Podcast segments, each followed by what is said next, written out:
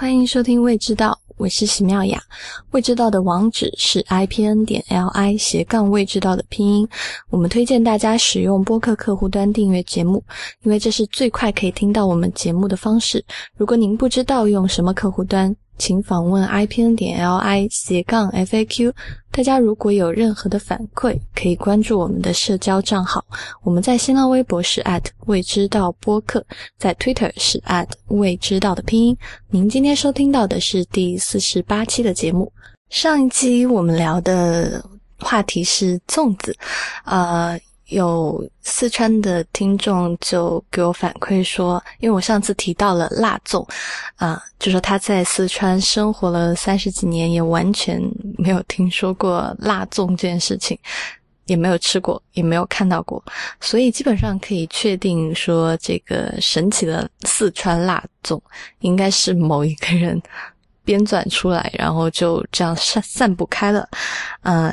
呃，但是有趣的事情呢是，四川虽然没有辣粽，但是并不代表其他地方都没有辣粽。那我现在就会念一个我们在东南亚的听众给我们反馈，他们当地人吃的这个粽子，他是这样写的：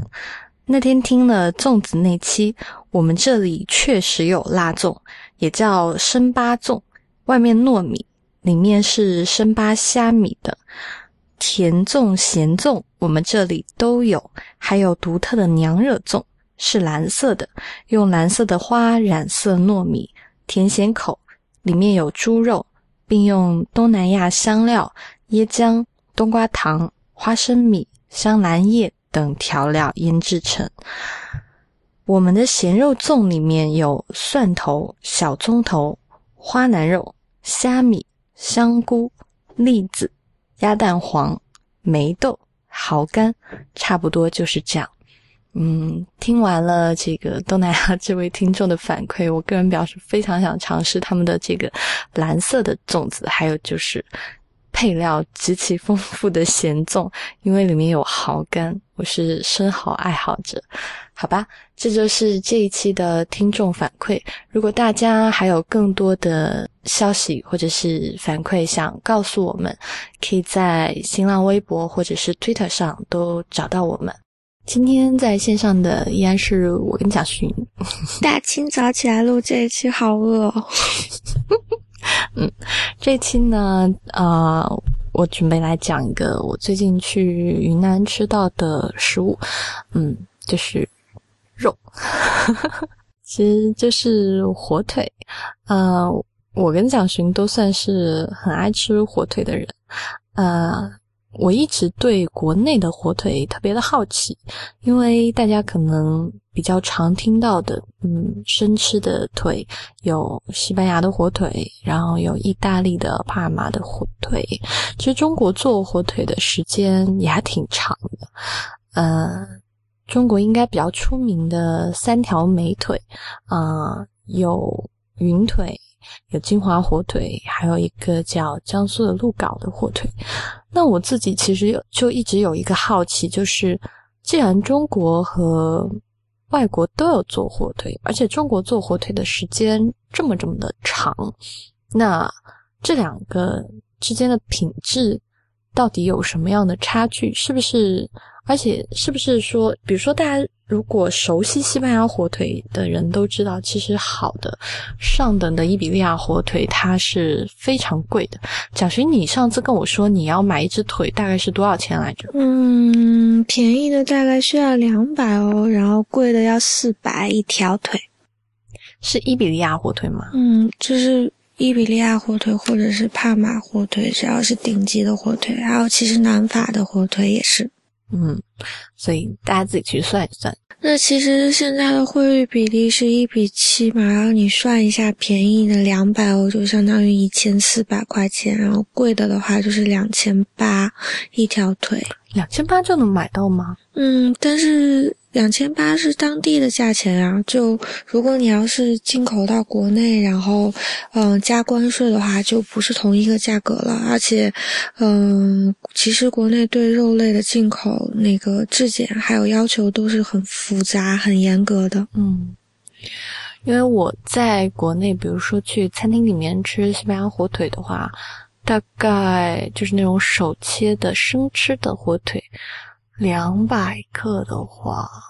反正四百到六百吧，差不多得。嗯，是我觉得其实有可能跟部位有关系，因为不是整条腿上的肉都可以切片嘛，所以那个他卖一整条腿，实际上是要比卖给你那个就是切片的火腿应该是要便宜嘛，因为切片是精华的部分呐。嗯，所以我因为我自己爱吃火腿。嗯各种各样做方式的火腿都爱吃，我就带着到底中国现在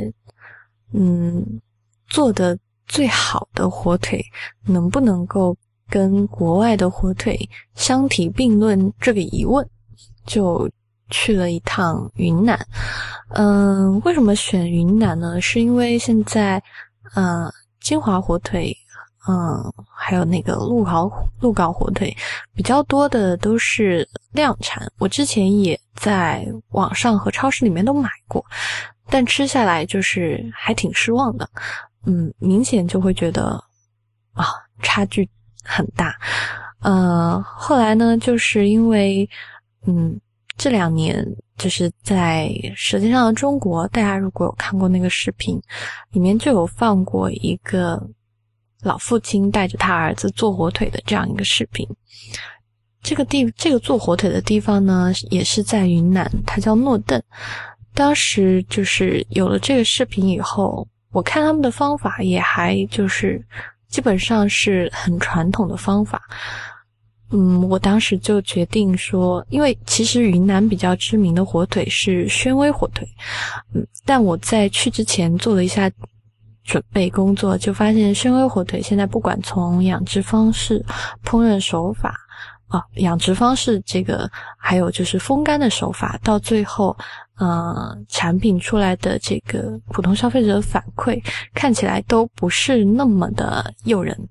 而诺邓这个地方，因为它相对地处要偏僻很多，它制作的手艺呢，也还是比较传统的手艺，嗯。做呢也都是农户做，我就我就觉得这个地方是，如果要去溯源好的火腿子的这个制作的话，就去这个地方是比较合适的。所以后来我就去了这个《舌尖上的中国》拍的这个地方，叫诺邓。呃，诺邓其实它是嗯离大理比较近，所以我当时是坐车从大理过去的，但是这个地方又。啊，虽然它云南是个旅游大省嘛，但诺邓这个地方很有意思的是，其实它现在的交通并不那么便利。就算从大理过去的话，也是需要坐车要三个小时，再换车，再换一个小时才能到。嗯，它都是爬山公路是吗？是，而且路上还在修路，所以其实用现在的话说，它完全不属于交通。非常便利的这样一个古镇，但这个地方有趣的啊地方是在它原来它是位于茶马古道上的一个非常重要的要镇，因为这个地方产盐。那如果熟悉火腿的人都知道，做火腿需要的一个最最最最最重要，除了猪以外。就是就是盐，嗯，这个地方就产盐，而且是井盐，嗯，因为古代的盐非常贵嘛，茶马古道就是运茶，还有其他的可能什么啊香料等等，但其中有一个价值最高的，或者说非常高的这样一个货品就是盐。那因为诺邓它盛产盐，然后又位于茶马古道之上，所以这个地方其实在过往是非常非常繁华的。我当时去之前，就是就看到它那个古镇，其实也是因为当时很繁华嘛，所以那个古镇其实还蛮大的。而又因为现在交通不便利，所以那个古镇的遗迹保存的还挺完整的。呃，动不动进一个老房子，基本上就是两百年左右。那好一点的，你可能就是他们最山顶上的庙，或者是啊一些牌坊，啊，可能就还有三四百年。嗯，因为那里游客也很少啊，住的基本上整个镇子里面都还是当地人，当地的白族人，所以呃。基本上现在那边做火腿的方式，啊，跟一两百年之前，我觉得是差异不大的。还呃，我其实就是想，我其实就是想问蒋寻，你之前有吃过诺顿的火腿吗？我吃过，就是因为之前有一个朋友，他去年春节去云南徒步了，所以他从他就走到诺邓去嘛，然后他从诺邓回来的时候，就带了一块诺邓的火腿，然后真空寄给我，然后我当时其实有从淘宝上买金华火腿跟宣威火腿，呃。另外叫朋友带过来，所以其实这三种火腿我都吃过了。就是后来我发现说，呃，嗯，其实中国的火腿，我觉得最适合的料理方式还是用来炖汤，嗯，再有的话就是炒饭了。嗯，我其实，在诺顿这个地方吃了三天，嗯，大大蛋三天火腿，三大蛋三日火腿，呃，早。早中晚基本上都在吃，嗯，也把当地人吃火腿的方式全部都吃了一遍。嗯，其实呃，当地做火腿呢，嗯，他们是，我们还是从，就是。它是用什么样的原材料来做？开始讲起吧。因为呃，如果大家熟悉西班牙火腿的，一般西班牙伊比利亚火腿的人都知道，西班牙是就是他们以当地的黑猪闻名的啊。这个黑猪呢，如果是最娇贵的伊比利亚火腿，是用就是黑猪是啊在森林里跑，然后嗯吃橡果长大的。嗯，那。这个诺顿的火腿呢是怎么样的？其实，呃，首先诺顿的火腿呢，它跟就是平时可能在城市里面这个吃饲料长大的火腿猪还是不太一样的。嗯，其实我是想问说，刚才我们说伊比利亚的火腿嘛，那在诺顿的话，就是嗯，一条腿大概要多少钱呢？嗯，其实不贵，基本上是。嗯，七十块钱。如果买整只腿的话，是七十块钱一斤。嗯，一只腿买下来一千块钱左右。哦，那其实还好诶，就不算贵诶。一千块买一条腿还是蛮划算的。嗯，所以其实从猪来看呢，我个人是觉得西班牙是肯定是胜出的，就是呃当地的腿。啊，当地的腿，当地的猪，啊，当地的猪，他们其实猪，首先猪的品种，呃，就是普通的这种杂交猪，就是哪里都可以见得到的。但是可能饲养方式呢，就是他们不是吃饲料的，是吃玉米。因为诺顿这个地方，因为它海拔比较高，呃，种不了水稻啊，我呃，但好像也没有猪吃水稻的，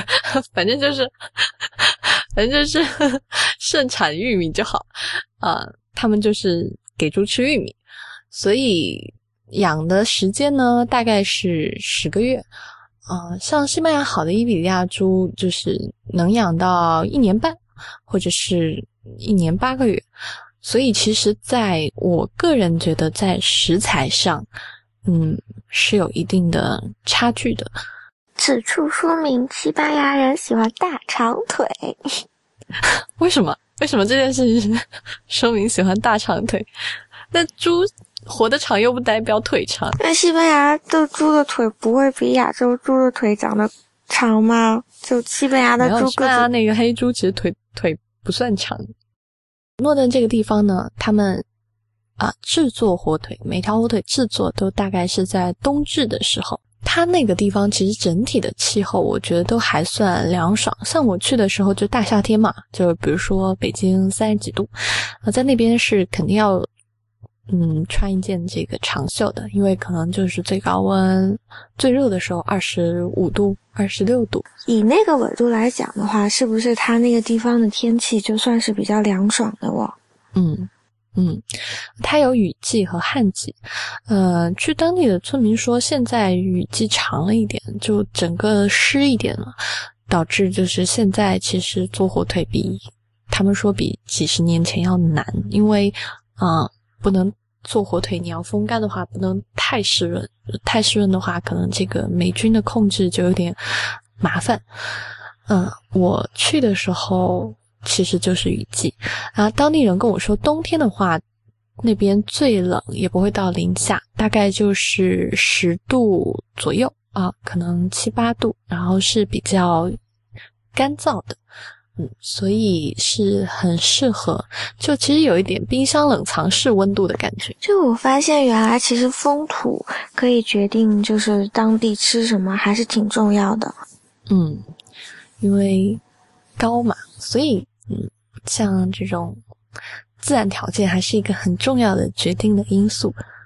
嗯，呃，然后他们从冬至就开始杀猪，杀猪这件事情我觉得很有很有趣，因为我去了，嗯，一个农户家，就是这个农户呢，就属于，因为其实当地做火腿呢分成两种，我我自己把它分成两种，一种呢叫普通农户，一种是规模农户。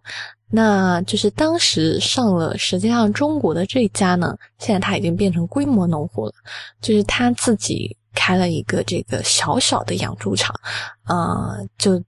因为他住他家的附近和他家里都已经养不下了，就是在山背后开了一个小小的养猪场，但是也是找就找人，就是按照就是喂玉米的方式这样来。来养，那还有就是普通农户，普通农户就属于，嗯，可能家里就有一个猪圈，嗯，自己家可能养养个五六头、七八头猪，呃，然后每年到冬至的时候就自己开始这个腌火腿。比较有意思的是普通农户家，普通农户家呢，就是因为整个呃诺顿这个村子，其实我个人觉得是属于嗯发展的不算。特别好的这种村落，呃，然后当地又就都是白族人嘛，所以他们没有专门的屠夫这一个职业。那每年到冬至的时候，家家户户都要开始做火腿。他们的办法就是，比如说，呃，因为家里的每一个男性的长者都会杀猪，嗯，所以呢，就是可能有 A、B、C、D。可能四家农户就是 就有一种这种互助小组一样。今天啊，四个人在 A 家杀猪，把 A 家的全都杀掉。然后明天去 B 家，然后把 B 家的猪猪全都杀掉。然后就这样每天杀一家，每天吃一家，差不多。一到过节轮流杀猪吗？对，嗯，然后杀完以后就各各自回家，就开始腌火腿了。嗯。然后，但是这种这种事情，可能规模农户就是可能从啊就近的县上面找一个屠夫来帮他这个处理啊猪腿，嗯，然后因为我刚才说了，就是嗯，我这次去就是去吃火腿，这个到底质量好不好？那我发现的一件事情就是，普通农户和规模农户家的这个火腿其实是有非常明显的差距的。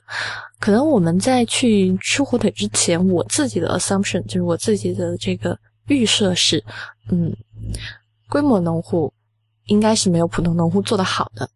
嗯，因为可能我当时设想，可能就是普通农户自己家的猪也要养的好一点啊，嗯，自己家的这个火腿都是做给自己家吃的，那是不是品质也会更好呢？后来发现不是这样，嗯，普通农户家的这个火腿。嗯，最后吃下来是，啊，也不能说完败吧，反正就是跟这个规模养殖的还差的蛮远的。我自己是觉得，呃，有几个几个方面的因素，一个是说，呃，就是首先他们用的猪其实是一样的，不管是品种还是养殖方式，所以在这一步上，嗯，大家都一样。那。不一样的地方在于，就是在火腿的风干的技术上，其实规模农户这一家呢，由于他自己可能，第一是他祖辈上传的经验本身确实是要成熟很多，第二个因为它产的量比较大，所以它真的是非常精细的。嗯，也不能说非常精细吧，就是相对精细、更精细的在管理它这个火腿的更系统的方法。对，嗯，还有第三个就是，就涉及到最后，这这猪肉是不是好吃？就普通农户家呢，其实当地的火腿其实是分成好几个时间段的，那每一个时间段的火腿其实都有不同的吃法。比如说普通农户家，一般呃。火腿，如果你吃的急，你冬至开始腌下，嗯，六个月就可以开始吃了。那六个月的腿呢，其实是，嗯，不太适合生吃的。不管是这这个时候的这个细菌，或者说呃细菌的这个，嗯，活跃的程度，还有就是风味，都不适合生吃。而且你如果肠胃不好，可能吃会拉肚子。但是很多普通农户家从六个月就开始吃，那这个时候火腿呢，它肉就是我我吃过六个月的，嗯，就是呈现这种淡淡的粉红色。那一般就会拿来水煮，就切一大块，然后在水里煮半个小时，好切片吃。那那它切片煮是煮到全熟吗？全熟。然后还有就是切片，拿这个当地人喜欢的青椒直接炒来吃。然后六个月的腿呢，我自己吃下来是觉得，嗯，鲜度呢是有，但是不太足。嗯，咸度，嗯，跟其就是一年或者是两年和三年比起来，其实咸度是不是那么高？嗯，所以还挺适合煮来吃的。但是可惜的一点，就是因为时间比较短，所以，嗯，除了一点点鲜味和咸度以外，其实风味是不太足，感觉就有点像吃咸肉。我自己觉得呢，六个月的腿呢还可以再等一等。那普通农户如果六个月都等不了，他们就可以吃六个月。那如果稍微等得了一点，或者是多几只腿，后面几只腿再放一放，就放到一年。那一年的腿呢，就是。如果你肠胃好，就有人拿来生吃，嗯，如果不是很好的话，就依然还是就是拿水煮啊，拿来炒，嗯，或者就是切丁拿来炒饭，嗯，还有就是炖汤。在诺顿这地方有两个东西，几乎就是你每天反复的吃，一个就是土鸡。一个就是火腿，但是那个土鸡炖那个肉和火腿炖在一起超鲜的。嗯，我在那边的早饭都是，比如说头一天晚上，嗯，你杀一只土鸡，然后这个土鸡就让嗯那个客栈里面的厨娘，呃呃把它炖好炖软，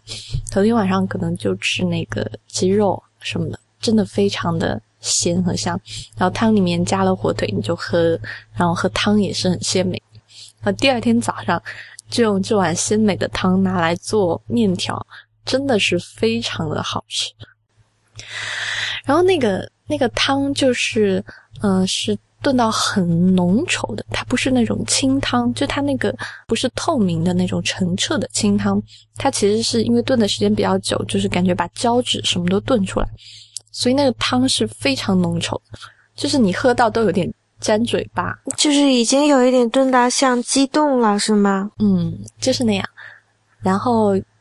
又里面又有火腿的鲜味嘛，所以那个汤真的是，嗯，我觉得他们的那个火腿拿来炖汤真的是非常适合。那普通农户家呢，其实火腿放的最久，基本上就是放两年了，就是到两年，他们怎么都等不了了。一定会吃掉，所以基本上你能买到两年或者两年多一点的，就是普通农户家。但是他们也会拿来生吃。啊，火腿其实在当地，他们会把火腿的部位细分一下。这里要说的是，可能如果大家不太清楚火腿是拿猪的哪个部分做的，其实火腿就是拿猪的后腿做的，而且他们只拿猪的后腿做。就前腿的肉啊，或者是肚子上的肉啊，就拿去做香肠啊，或者是咸肉或者排骨什么腊排骨，只用猪的后腿做。那猪的后腿他们会把它分成上方、中方和下方。嗯，当地的那个老板就跟我说，这是上方他们是拿来生吃的，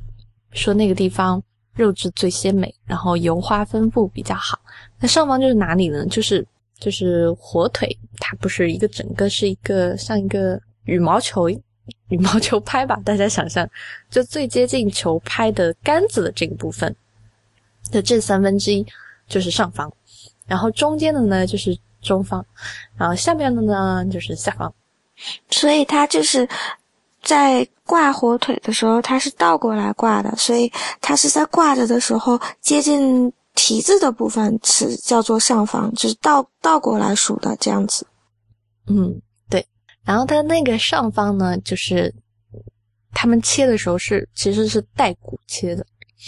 然后就拿就拿手工的刀片，那边基本上没有什么呃机械片刀，都是手工片，就片了拿来生吃。我。吃了普通农户家两年的，是真的觉得生吃好咸，好咸，好咸。我最后最后当时吃完就是，嗯，鲜美，其实我觉得还好，但真的特别咸。然后就去那个规模农户家吃，规模农户家就是其实他们家真的是非常注重羊腿的这个品质，基本上他们家的腿。拿来生吃的全都是三年的，而且我也去参观了他们这个放火腿的地方，还是很干净，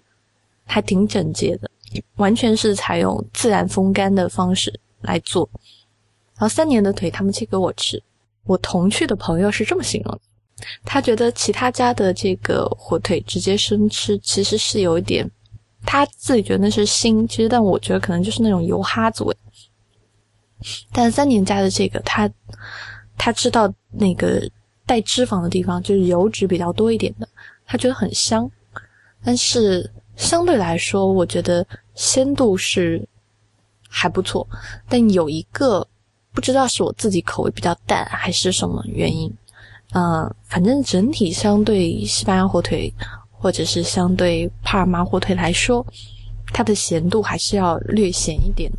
这可能跟诺顿火腿制作的工艺有关系，就是西班牙的火腿，它在那个腌完地变盐以后，它会清洗一次，然后再上。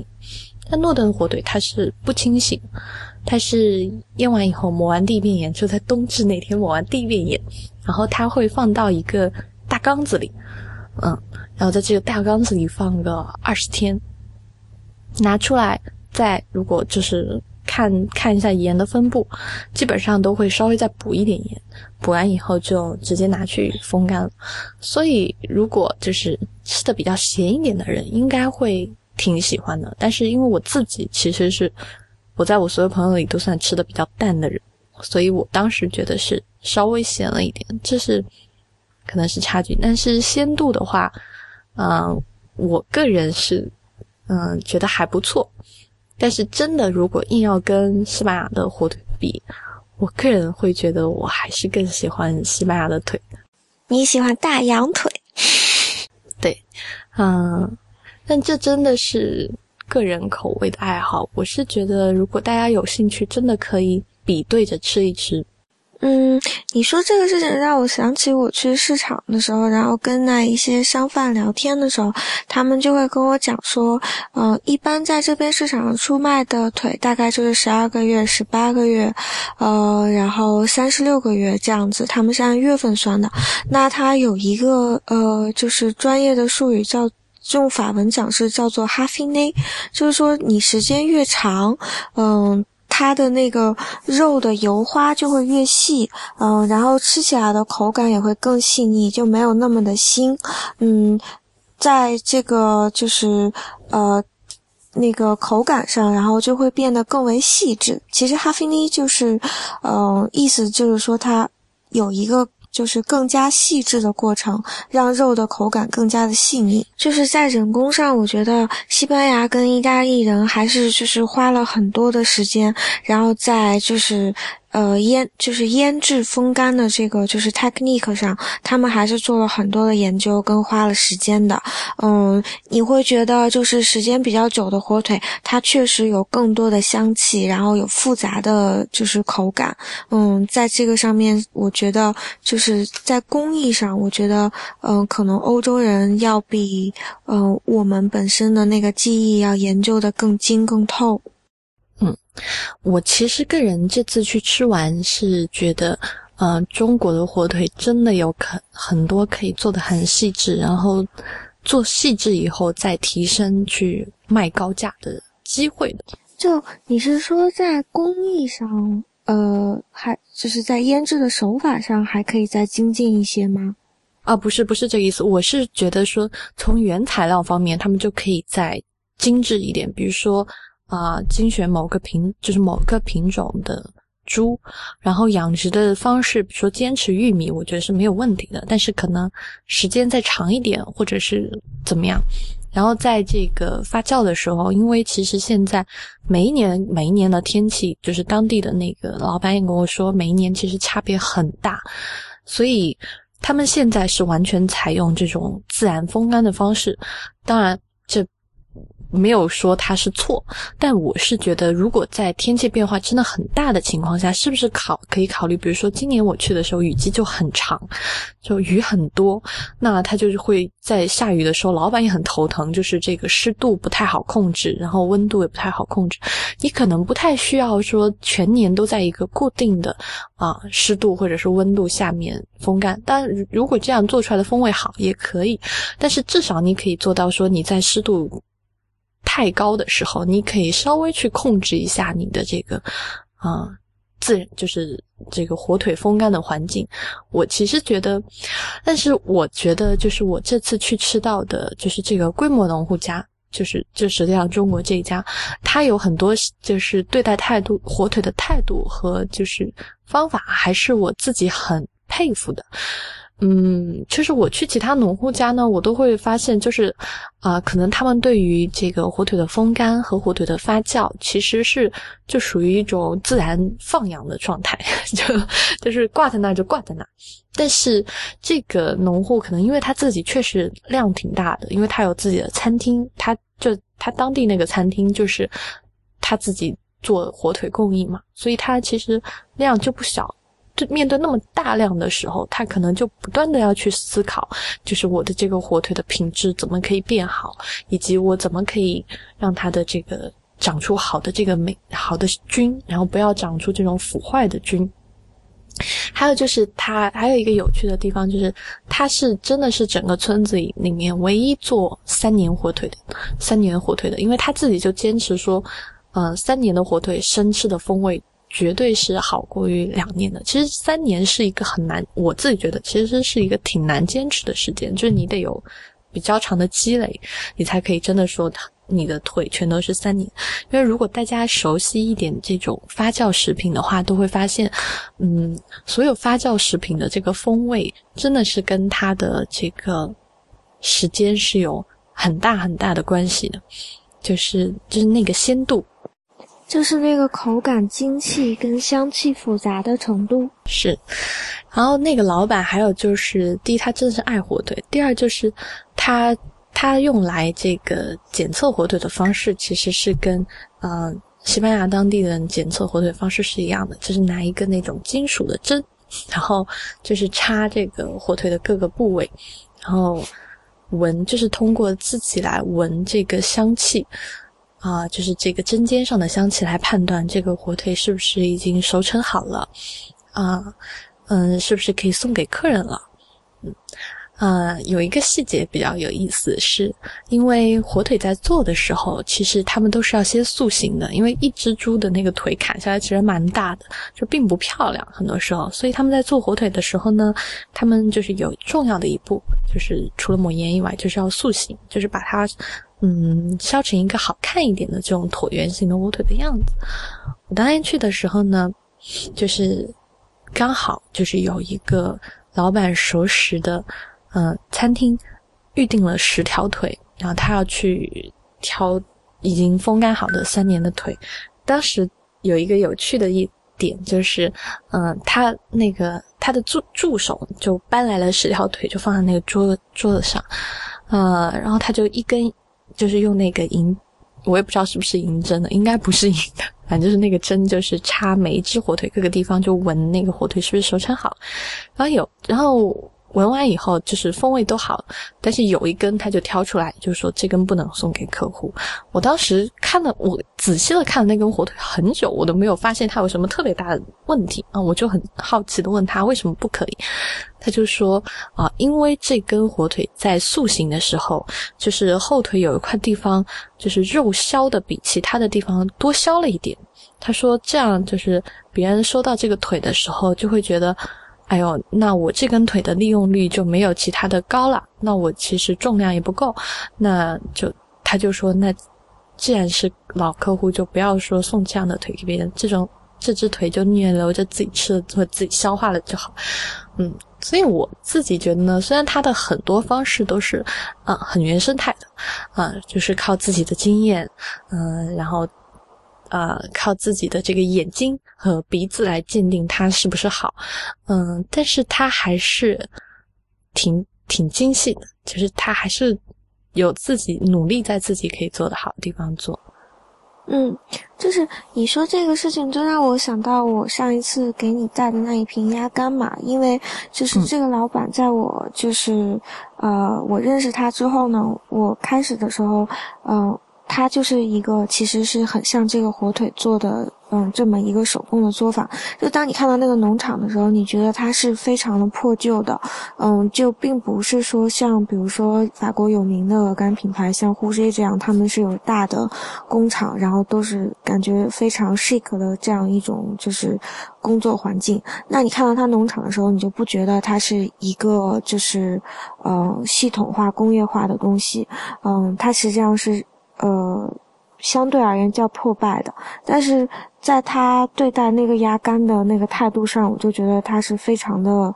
呃，每一年的收入，嗯，他有非常大的一部分都会再回重新回收投资到他的就是 research and development 上面，他自己像。后来我跟他又见面再聊天的时候，他就跟我讲说，他其实自己有一个自己的 laboratory，就是在他的制作鸭肝的那个小的工厂里，他有一个 laboratory，他就每一年都会尝试，嗯，用不同的方法去处理鸭肝，然后包括他喂养那些就是嗯鸭子的方式，然后谷物，然后定量，然后他跟气候之间的那个嗯。互动，他都会去做研究，嗯，他会花很多的那个精力，还有投资在他的那个 laboratory 的，就是 equipment 上面。所以其实就是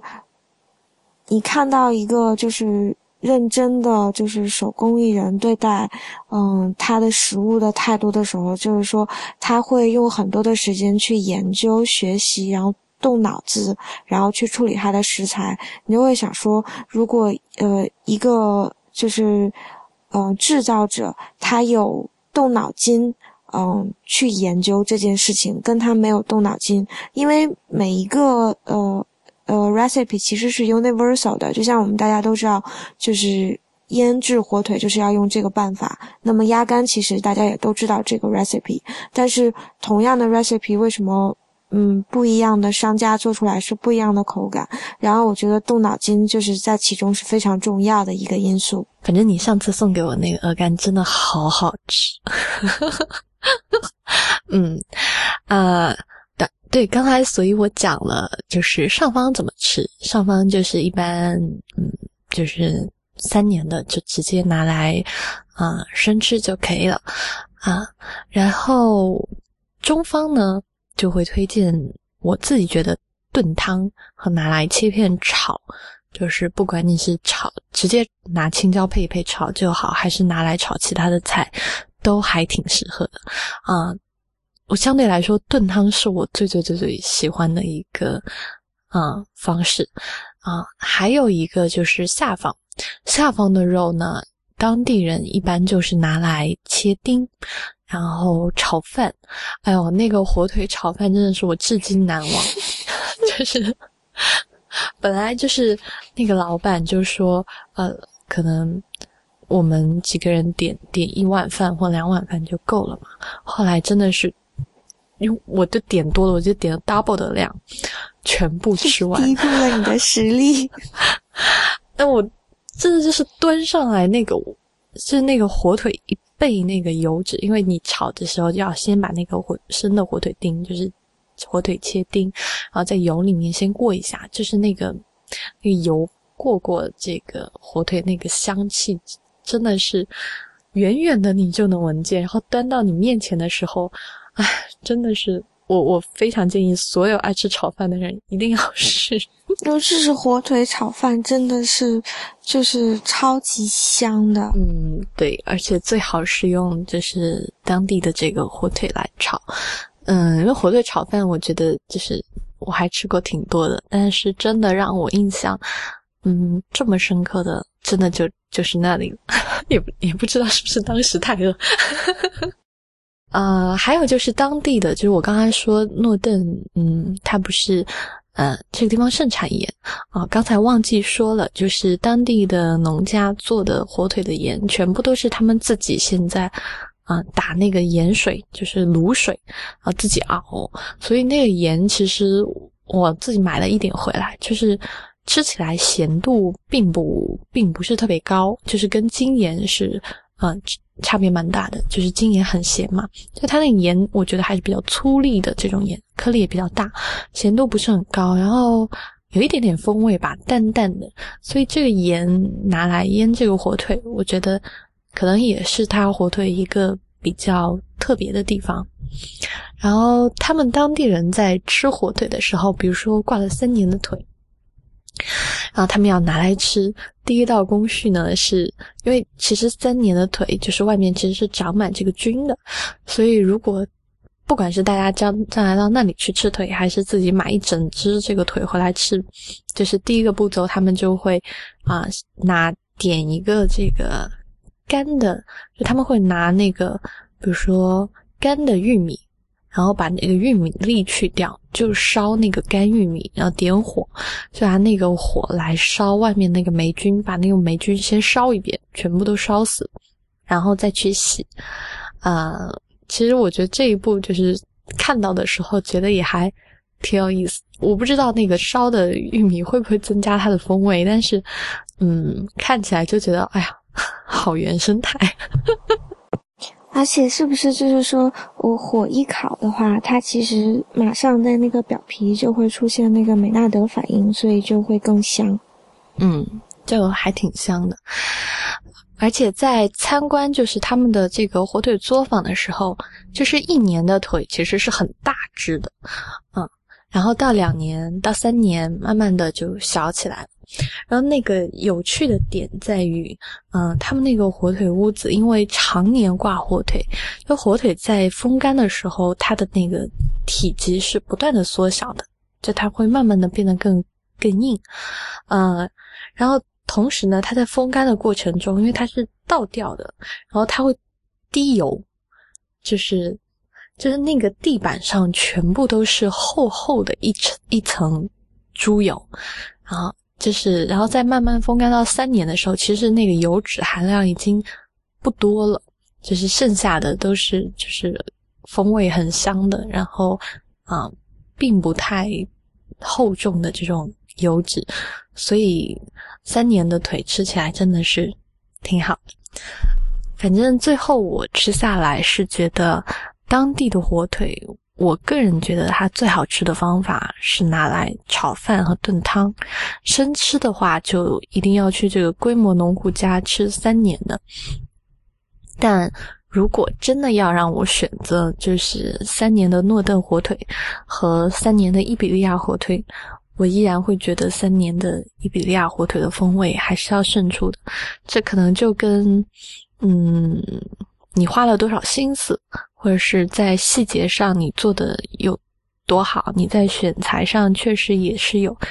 优势，这些是密不可分的。但我个人觉得，因为我到诺登，我也在跟那个老板聊天，我也跟他说，其实我觉得你现在技术其实你是有的，但是你真的可以再做的再好，一一点，因为他现在的价格就跟普通农户价是一样的嘛。一斤的价格，就两年腿和三年腿的价格，在他家和在别的家买两年腿的价格其实是一样。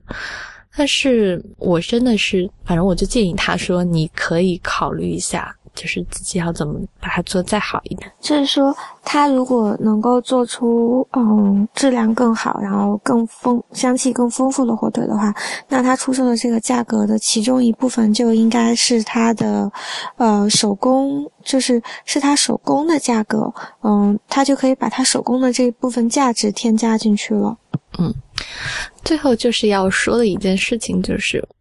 因为这个啊，这是是那个老板自己说的，就是这算是预告吗？啊，也不算是预告吧，就是因为呃，实际上中国火了以后，嗯，去就想吃诺顿火腿的人就越来越多，啊，就淘宝上或者在其他的这个商家上就有很多很多卖诺顿火腿的店，但是那个老板，而且是打着，就是那个老板家的招牌来卖的。那个老板是跟我说，他从来没有开过淘宝店，从来没有在网上卖过，因为他现在的规模真的是刚刚足以支撑他，就是自己店里面的需求，还有就是老顾客，还有就是到那边，嗯，不多的游客去买去吃的这个量，所以他是从来没有开过淘宝店。所以你如果就是大家听完这期跑到网上去买那个诺顿火腿，然后。吃完说：“哎，我觉得炒饭也没有多好吃，或者说那个炖汤也没有多好吃，那真的就是只能呵呵。反正就是有机会大家都去试试吧。那这一期的节目我们就录到这里，啊，谢谢大家的收听。未知道的网址是 i p n 点 l i 斜杠未知道的拼音。我们在新浪微博是 at 未知道播客，在 Twitter 是 at 未知道的拼音。”同时，也欢迎大家收听 IBN 播客网络旗下的另外几档节目：IT 公论、太医来了、内核恐慌、流行通信、无次元、呃，High Story 硬影像。我们下期再见，拜拜。